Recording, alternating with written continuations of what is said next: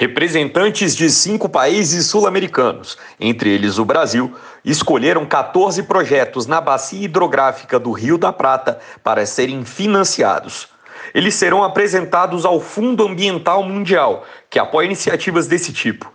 A seleção das propostas foi feita durante reunião do Comitê Intergovernamental Coordenador dos Países da Bacia do Prata. O encontro, realizado em Buenos Aires, também contou com representantes da Argentina, Paraguai, Uruguai e Bolívia.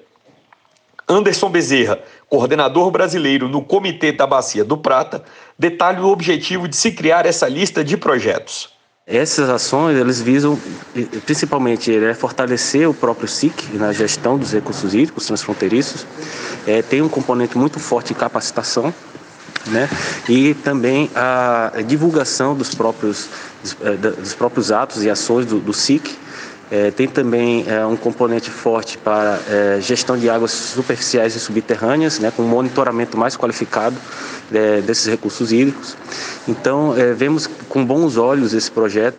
O Comitê do Prata foi instituído em 1970. O Brasil atualmente exerce a presidência do comitê, sediado em Buenos Aires. O comando da instância é feito de forma rotativa entre os países membros pelo período de um ano. Para saber mais, acesse mdr.gov.br. Reportagem Vicente Melo,